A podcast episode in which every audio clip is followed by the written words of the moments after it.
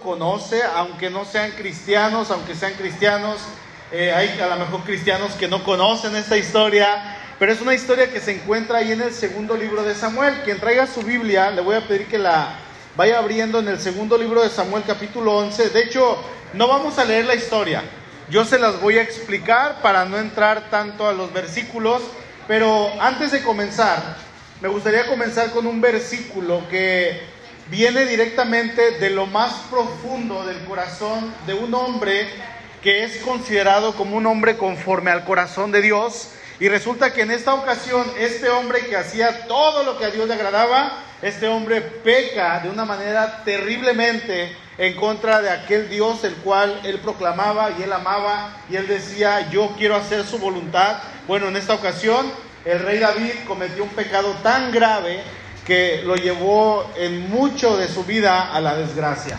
Y dice el Salmo 51, versículo 10, el que estaban leyendo ahorita los adolescentes, dice, crea en mí, oh Dios, un corazón limpio y renueva un espíritu recto dentro de mí.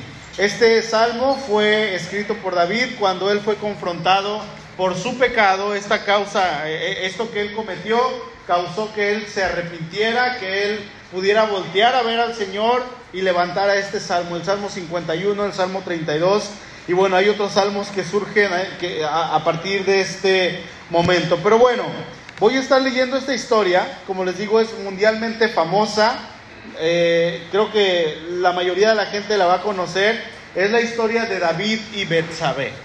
¿Sí? Yo no sé si usted la ha leído, a lo mejor usted la va a escuchar hoy por primera vez, pero ahí si usted tiene una aplicación o tiene internet en su teléfono y no tiene Biblia, usted le puede poner 2 Samuel 11 y ahí le va a aparecer toda la historia y 2 Samuel 12 le va a continuar la historia. Es una historia sumamente sencilla de entender, es muy práctica y nos tiene, tiene muchísimas enseñanzas, hay una riqueza. Y bueno, en esta historia algunas personas podrían decir que esta historia pudo haber terminado en un y vivieron felices para siempre. Y vivieron felices para siempre. ¿Por qué? Porque por un lado vamos a ver a una persona que era el rey absoluto de una nación, no había nadie sobre él más que Dios, obviamente, pero él gobernaba donde quería, como quería, la manera que él quería, y lo estaba haciendo bien, lo hacía de la manera en que Dios le estaba diciendo. Era un hombre próspero, era un hombre guapo, dice la Biblia que era bien parecido, que era de hermoso semblante, era un hombre exitoso en todo lo que hacía, amante de Dios y era extremadamente rico. Estamos hablando de David. ¿Qué mujer no quiere un hombre así? ¿O no, mujeres, hermanas? ¿Qué mujer no quiere un hombre con estas características? Ahora, por el otro lado, vamos a encontrar a una mujer joven, a una mujer que dice la escritura que era hermosa en todos los sentidos, con un corazón humilde y era una mujer de buena familia. Ahora pregunto, ¿verdad? ¿Qué varón no quiere una mujer así? Bueno, los que estamos casados podemos decir, yo ya la encontré, amén. Yo ya la encontré. Y si, si, si juntamos estas dos personas, podríamos decir que si se casaban ellos dos, bueno, eh, sus hijos van a estar muy bonitos, ¿no? Así nos decía una persona ya en el seminario. Yo ya quiero que nazcan sus hijos, porque yo creo que cuando nazcan sus pequeños van a estar muy bonitos, nos decía. Y vean, salió Sura bien bonita, ¿no? Entonces, eh, podríamos decir, si se casan, sus niños van a estar sumamente bonitos, hacen bonita pareja, tal como nos lo cuenta Disney en la televisión. Es una historia para vivir felices por siempre, pero siempre hay un pero. Resulta que esta mujer tenía un pequeño obstáculo, pequeño inconveniente por el cual a ella no le era posible quedarse con este hombre que quedó cautivado por ella y ella era casada. Esta mujer era casada. En ese momento el rey David tenía que estar en la guerra, guiando al pueblo, a un ejército, haciendo frente al enemigo, luchando por la nación. Pero este hombre, el rey, no se encontraba en la guerra, sino dice que él se encontraba en su palacio, él se encontraba en su cama, tirado a las 5 de la tarde, acostado, echando flojera. Eso es lo que estaba haciendo.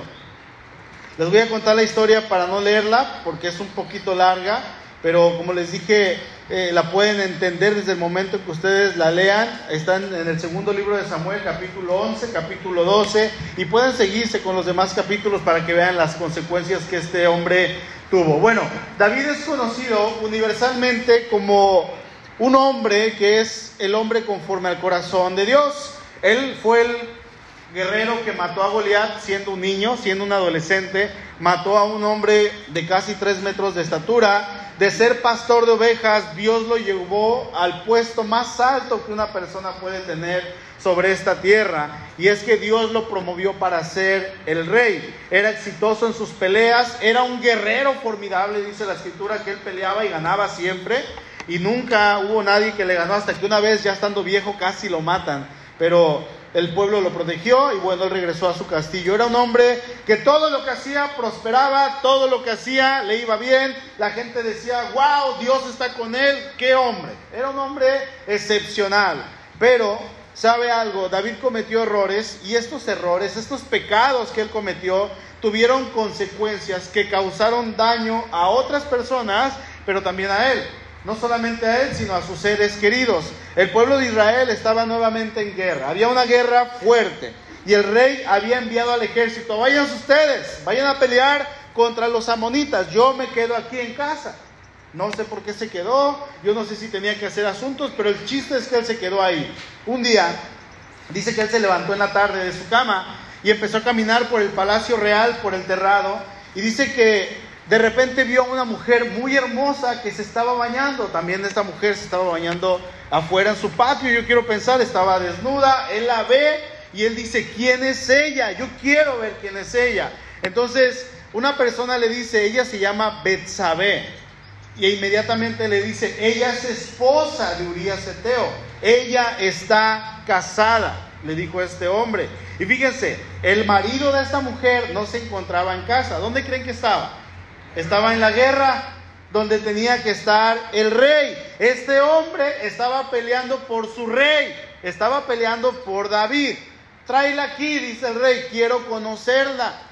Y resulta pues era el rey, entonces se la llevan, él se mete a su habitación con ella y como si no estuviera casada, yo me imagino que en su corazón, antes de pecar, este hombre en su corazón estaba el nombre de Urias, Urias, Urias, Urias, Urias. Es casada, está casada con Urias, es prohibida, no puedo tomarla, no, es pecado. Sin embargo, cuando el hombre se enfoca en pecar, realmente las consecuencias nos llegan a importar muy poco. No nos interesan. ¿Por qué? Porque preferimos ceder al pecado. Y estoy hablando como pueblo de Dios, estoy hablando como hijos de Dios. Llegamos a pensar, no le hace, estoy dispuesto a afrontar las consecuencias de mi pecado. Como decía un pastor hace algunos años atrás, y estas palabras se quedaron grabadas en mi corazón porque son muy ciertas, este hombre decía, el pecado al ojo del ser humano es algo delicioso. El pecado es sabroso, es rico, se disfruta, sí, pero se disfruta por poco no se disfruta por mucho tiempo, es pasajero y después de practicar el pecado, lo que inevitablemente va a llegar son las consecuencias. Bueno, David se mete a su alcoba con ella, tiene relaciones sexuales con ella y ella queda embarazada. ¿Sí? Pasó esto, ella queda embarazada, le envía un mensaje por WhatsApp al rey David y le dice, ¿sabes qué, rey? Estoy embarazada quedé embarazada de ti. Entonces el rey trata de ocultar su error, manda a traer a su esposo, se pone a tomar con él como si fueran amigos y le dice, vete a tu casa y pasa una noche tranquila con tu esposa, disfrútala porque te vas a volver a ir a la guerra. Este hombre sale todo borracho y se acuesta a la entrada del castillo y dice, no voy a ir y se queda ahí a dormir. Al otro día despierta el rey diciendo, ya la hice ya oculte todo, él se va y ah, pues va a tener un hijo y es de Urias, ¿no? Como dicen por ahí, se lo quería enjaretar, ¿no? Se lo quería aventar al otro muchacho. Pero el hombre se quedó dormido a la puerta del palacio y dijo, yo no voy a ir, ¿cómo es posible que yo vaya a disfrutar de mi esposa mientras mis compañeros están en guerra? Vuelve a pasar lo mismo, él se vuelve a quedar hasta que David dice, pues no hay de otra, le manda una carta con su propia mano, le escribe y se la manda al general del ejército y se la da a Urias y le dice, se la entregas. Y en la carta decía, pon a Urias al frente de la batalla para que cuando lancen las flechas, él muera. Y este hombre llega con el general y le dice, el rey te envió esta carta. Él no la abrió, él respetó lo que su rey le había dicho. Y el general la lee, yo no sé si Joab se puso a llorar en ese momento porque era un hombre que temía a Dios, pero él cumplió una orden y lo pone hasta el frente y le manda una carta, le dice, Urias está muerto. Urias ya murió. Entonces, cuando pasa esto, David va con la esposa, con la viuda, la toma y le dice, me voy a casar contigo y vamos a tener un hijo. Y es que resulta que así funciona el pecado. Cuando nosotros llegamos a cometer cierto pecado, al parecer en muchas ocasiones parece que nadie se da cuenta. Podemos burlar a todas las personas, puedo burlar a mi esposa, a mis hijos, a mis padres, a mis compañeros de trabajo, a mi jefe, robando, tomando algo que no me pertenece, pero hay alguien que yo nunca voy a burlar. Se llama Dios. Desde una mentira, un robo, cometer adulterio como lo hizo David. Vieran cómo se da el adulterio en esta zona. Me tocó ver tantos matrimonios destrozados por el adulterio mientras yo trabajé en la hotelería. Será como pan caliente. Es algo terrible, es un ambiente pesado, hostil. Hasta un asesinato como el que cometió el rey David. Nadie se va a dar cuenta, pero si hay alguien que está viendo, Dios Todopoderoso está al tanto de cada paso de cada palabra, de cada acción que nosotros hagamos. Resulta, hermanos, que podemos burlar a todo el mundo, pero hay alguien a quien no vamos a poder burlar. Se llama Dios Todopoderoso. David pensó quizá en su corazón, ya burlé a todo el mundo y a lo mejor llegó a pensar, ya burlé a Dios también porque pasaban los días, pasaban las semanas, pasaban los meses y no había consecuencia de nada. Y es que el pecado siempre va a traer consecuencia. Y decía, no hay consecuencia de mi pecado hasta que un día él está sentado en su trono, llega un hombre que es profeta de Dios, el profeta Natán, y David le dice, ¿por qué viniste Natán? A lo mejor él pensó, ya vino a reprenderme, ya llegó la hora, o a lo mejor simplemente le preguntó, ¿a qué vienes? ¿Qué se te ofrece? ¿En qué te puedo ayudar? Y este hombre le dice, mira, tengo una situación para ti, necesito que me ayudes. Ahora entramos al capítulo 12 del segundo libro de Samuel le dice, hay dos hombres en una ciudad, el primero es rico, muy rico, tiene rebaños, tiene ovejas, tiene campos, pero tiene un vecino que es pobre. Y este vecino que es pobre solamente tiene una oveja. Un día llegó un invitado para el hombre rico y el hombre rico en lugar de tomar de su rebaño fue y tomó la única oveja del otro hombre. Fue y tomó la oveja del hombre pobre y la asesinó, bueno, la mató y la cocinó para su invitado. Y Natán le hace una pregunta a David, le dice, ¿qué debería pasarle al hombre rico? Y David se levanta enfurecido de su trono y dice, ese hombre debe morir. Ese hombre es digno de muerte y no solo eso, tiene que pagar cuatro veces más porque no fue amable, porque se, se comportó de esta manera. Y Natán voltea a ver a David con tristeza y le dice, tú eres ese hombre. Ese hombre eres tú. Y ahora Dios te dice, yo te hice rey sobre mi pueblo, yo te cuidé de Saúl para que no te matara, te di su palacio y aún te habría dado muchísimo más si tú lo hubieras querido, le dice Natán. Le dice, pero querías la esposa de otro hombre. Querías la esposa de otro hombre y entonces le quitas la vida. Asesino. Asesino.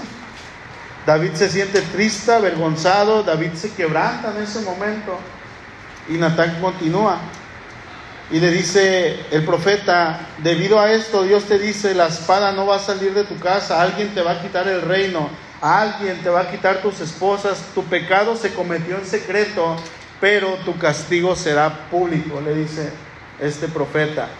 Y David le dice a Natán, yo reconozco, yo reconozco que he pecado contra Dios y que he hecho lo que a él no le gusta. Y Natán le contesta, cuando ve la actitud de David, Dios ve la actitud de David. Aquí lo leemos que David dice, yo pequé contra Dios. Y, y ya pasamos al siguiente versículo. Pero en ese momento, si estuviéramos presentes, hubiéramos visto muchísimo más un corazón dolido, arrepentido, quebrantado, llorando, humillado en el piso, pidiendo perdón. Yo no sé si babeando, yo no sé si eh, berreando, pero en ese momento David estaba mal, estaba muy mal. Él no podía con ese pecado. Lean el Salmo 32. lean el Salmo 51, lean el Salmo 143. David estaba mal, ya no podía con este pecado. Entonces cuando él se arrepiente, Dios le dice, no vas a morir porque te arrepentiste. Esa es la diferencia. Un corazón que se humilla ante Dios. Y en esta historia, vamos a ver tres cosas rapidito que nos enseña esta historia. Vamos a ver en primer lugar que esta historia nos enseña que cuando pecamos, el pecado nos aleja de Dios. El pecado, ¿qué?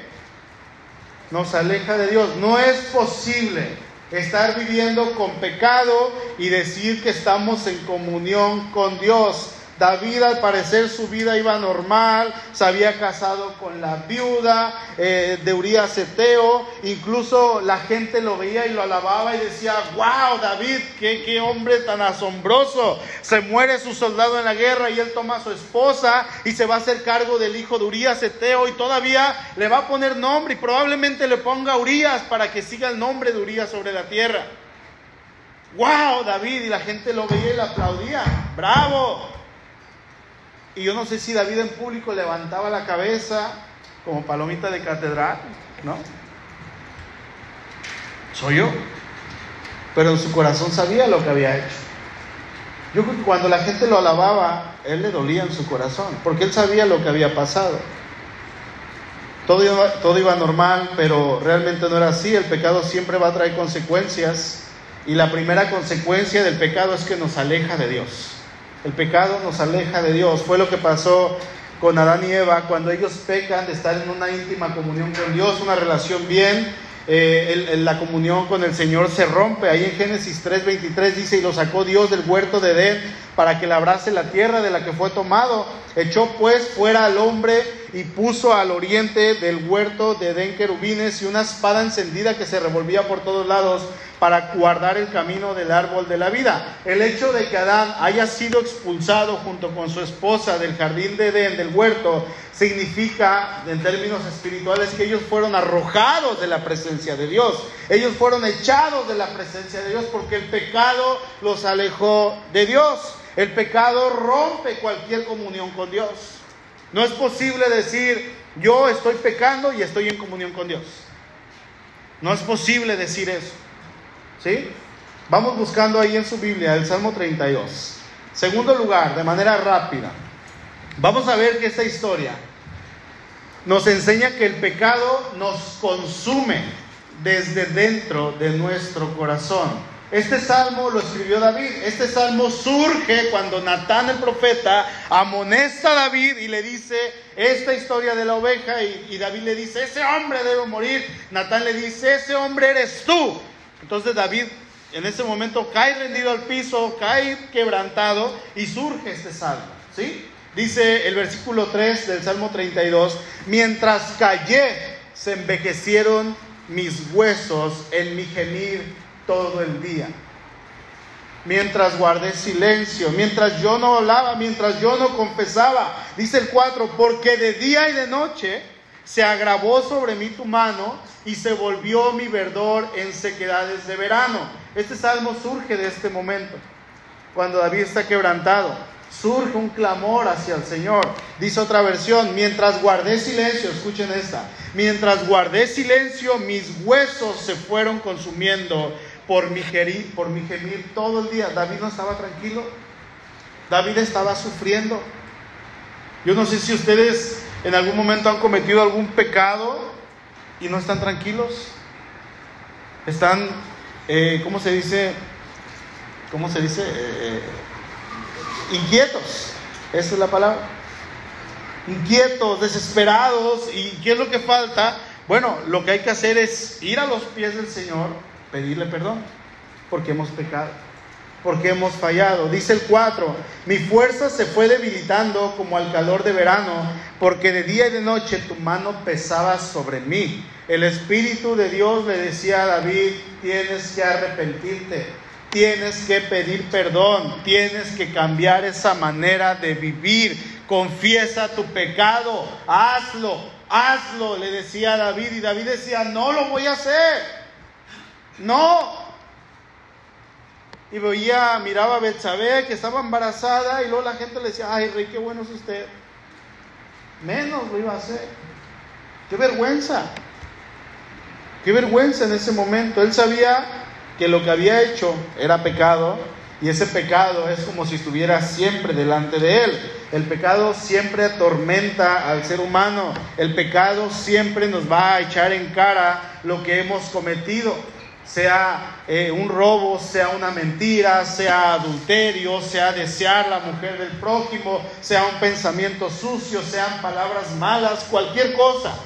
El pecado siempre nos va a echar en cara. Y en este momento le estaba echando en cara que David se había aprovechado de un hombre inteligente que le había quitado todo lo que tenía. Así funciona el pecado. Se disfruta por un momento, un solo momento. Y nosotros, ¿saben qué? Somos dados a Él. Somos tentados, queremos ceder a Él, queremos practicarlo, porque eso es algo de nuestra naturaleza, es algo que nuestra carne nos pide, es algo que nosotros somos, así somos. Si ya saben cómo soy, ¿para qué me invitan? ¿No? Así somos, realmente. Hasta que llega Cristo a nuestra vida. Ahí es donde se hace toda la diferencia, hermanos. Como les decía hace un tiempo atrás, el Espíritu de Dios, en el que es creyente, en el que cree en Cristo, que es cristiano, el Espíritu de Dios vive en nosotros, nos quiere llevar a vivir en santidad y nos dice, vente, vamos a caminar en santidad, vamos a hacer la voluntad de Dios, pero nosotros por naturaleza humana, nuestra naturaleza, nuestra carne nos dice, no vivas en santidad, no lo hagas. Eso es lo que nos dice nuestra naturaleza. Y el Espíritu nos está diciendo, ven, agrada a Dios, vive para Él. Y la carne nos dice, no, mira, peca, haz esto, miente, toma, roba comete adulterio, eh, acuéstate con fulana, mira, chiflale a esa chica, qué bonita se ve, deséala. Eso es lo que el pecado nos dice. Gracias. El Espíritu nos quiere llevar a vivir en santidad y la carne nos dice, peca, peca, peca. Hay una vocecita aquí adentro, peca. Ándale un momento, no va a ser mucho. Mira, las consecuencias no son grandes. Peca, peca, peca. Porque esa es la naturaleza del ser humano, ¿sabían?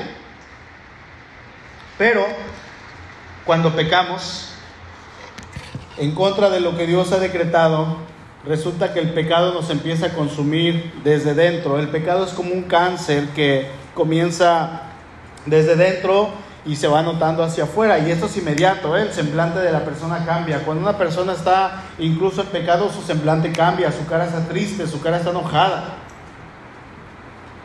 No está a gusto, está intranquilo, tiene angustia, hay algo en su corazón. Eso es lo que hace el pecado. En tercer lugar, vamos a ver que esta historia nos enseña que el pecado también va a traer muerte. El pecado siempre va a traer muerte. Ahí en segundo libro de Samuel, capítulo 12, verso 14, dice, más por cuanto con este asunto hiciste blasfemar a los enemigos de Jehová, el hijo que te ha nacido ciertamente morirá. Y Natán se volvió a su casa y Jehová hirió al niño que la mujer de Urias había dado a David. Y el niño dice que enfermó gravemente, dice el versículo 18, y al séptimo día el niño murió. El niño murió. Pero ¿quién eres, Señor? ¿Cómo te atreviste, Dios, a quitarle la vida a un niño? ¿Lo puede hacer Dios o no? Él es el dador de la vida. Hermanos, inevitablemente y como usted le quiera hacer cuando usted peca, tenga en su mente algo. Si usted viene por primera vez, cuando usted ha pecado, si usted viene sin Cristo, cuando usted ha pecado delante de Dios, déjeme decirle que la consecuencia siempre va a ser muerte. Puede ser una muerte física, claro que sí, pero también sobre todo va a ser una muerte espiritual. El hijo que David había concebido con Betsabé murió. ¿Por qué? Porque Dios así lo quiso. Dios estaba trabajando con David. Dios le iba a enseñar una lección a David. No va a quedar impune. Era el rey, era la cabeza de una nación. Tenía que aprender. ¿Sí? En ocasiones no quiere decir que cuando pequemos nuestros hijos se van a morir, no, ni Dios lo permita. Pero el pecado va a traer una consecuencia siempre, una muerte espiritual, se sigue aplicando a nuestros días. Yo no sé cómo venga hoy a este lugar. Yo no sé de qué manera usted trae su corazón en esta mañana, si usted viene a lo mejor con algún pecado sin confesar, usted es cristiano viene con algún pecado sin confesar, o a lo mejor usted no es cristiano, es la primera vez que viene a esta iglesia. Bueno, déjeme decirle que si usted viene sin Cristo, usted viene muerto espiritualmente y necesita arrepentirse. Necesita entregarle su vida a Cristo porque el pecado siempre va a traer como consecuencia la muerte. Yo no sé si hoy el motivo por el cual hoy usted está aquí es un niño que está allá afuera. Que yo creo que sí. ¿Por qué? Porque su niño vino y estuvo aprendiendo y estuvo jugando y estuvo aquí aprendiéndose versículos. Yo no sé qué le dijo cuando fue a casa, pero hoy le dijo, papá, yo quiero que me acompañes. Mamá, quiero que vayas conmigo a la escuela, por favor. Y hoy estamos aquí. Tenemos Hoy Dios nos está dando una oportunidad. Y esa oportunidad es de ponernos a cuentas con Dios. Es una oportunidad de poder decirle, Señor, aquí está mi vida. Porque si usted viene con un corazón que no ha confesado su pecado a Dios, usted viene vacío. Usted necesita a Cristo en su corazón. Si alguien le invitó hoy y usted decidió venir es porque esa persona está interesada en que usted conozca a Cristo esa persona está interesada en que usted acepte a Cristo, así como alguien le predicó a él o a ella, de la misma manera, esta persona está haciendo lo mismo para que usted conozca a Cristo. No desaproveche esta oportunidad que el Señor le está permitiendo. No sabemos cuánto, tiempo tenemos, pero lo seguro es algo, todos vamos a partir. Y Dios nos está dando la oportunidad de la vida eterna, darnos la vida eterna. David se encontraba lejos de Dios, David se encontraba consumido desde su interior debido a su pecado, su corazón estaba devastado en esta situación y David experimentó la muerte mientras él no confesaba su pecado. Él estaba muerto en su corazón, pero también vio la muerte de su hijo. ¿Qué es lo que va a hacer usted hoy? Termino con esto. David le dijo a Dios, cuando yo no quería confesar mis culpas, me debilitaba cada día más. Hacías mi vida cada día más difícil. Toda mi fuerza desaparecía. Y ahí en el Salmo 51 dice, porque yo reconozco mis rebeliones, mi pecado está siempre delante de mí. Yo pequé contra ti, contra ti he pecado y he hecho lo malo delante de tus ojos. Al parecer todo iba bien el reino iba funcionando bien, las finanzas iba bien, el Estado estaba bien, pero a David le, le faltaba algo, confesar su pecado delante de Dios. Así de simple. No necesitamos obras, no necesitamos nada para que podamos ser perdonados. Usted no necesita hacer algo, pagar dinero, venir y depositar algo aquí, no necesita eso. ¿Qué es lo que necesitas si hoy vienes sin Cristo? Decirle, Señor, yo he pecado contra ti. Yo he fallado, yo he pecado toda mi vida y hoy quiero ponerme a cuentas contigo. ¿Lo quiere hacer? invito a que cierre sus ojos ahí en su lugar, por favor.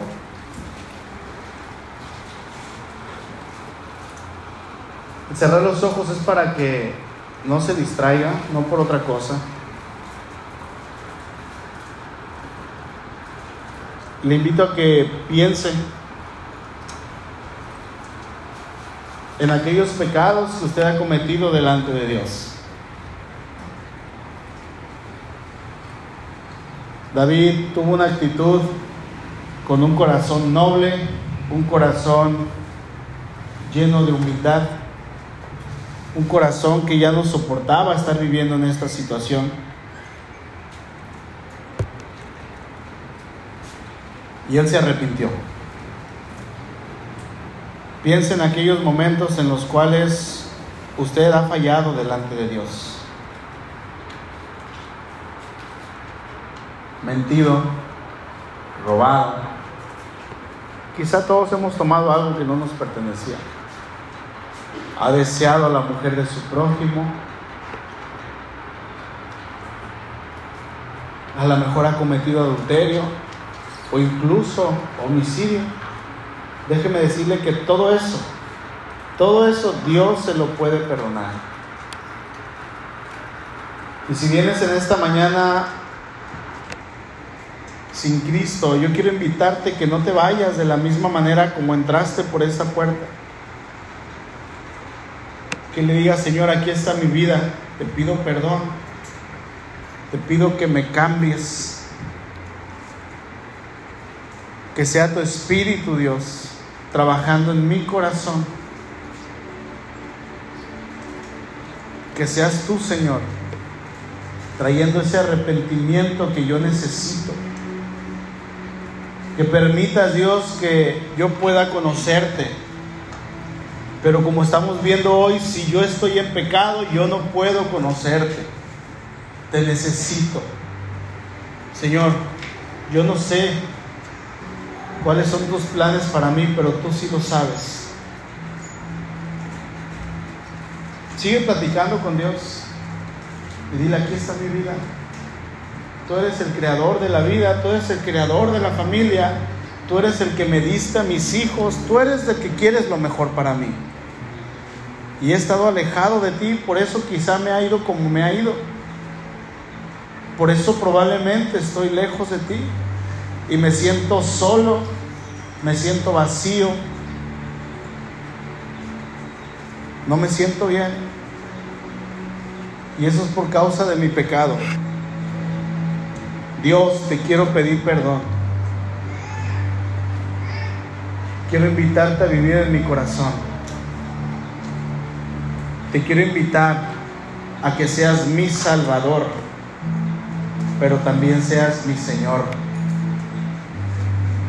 Quiero aceptarte como mi Rey, como mi Señor, como aquel que gobierna mi vida. Cámbiame. Y si tú quieres, ahí en tu corazón, dile Espíritu Santo, ven y habita en mí. Espíritu Santo, aquí está mi vida, te la entrego. Dios, gracias por tu palabra. Gracias porque tu palabra, Señor, es la que nos muestra la condición en la cual nosotros estamos.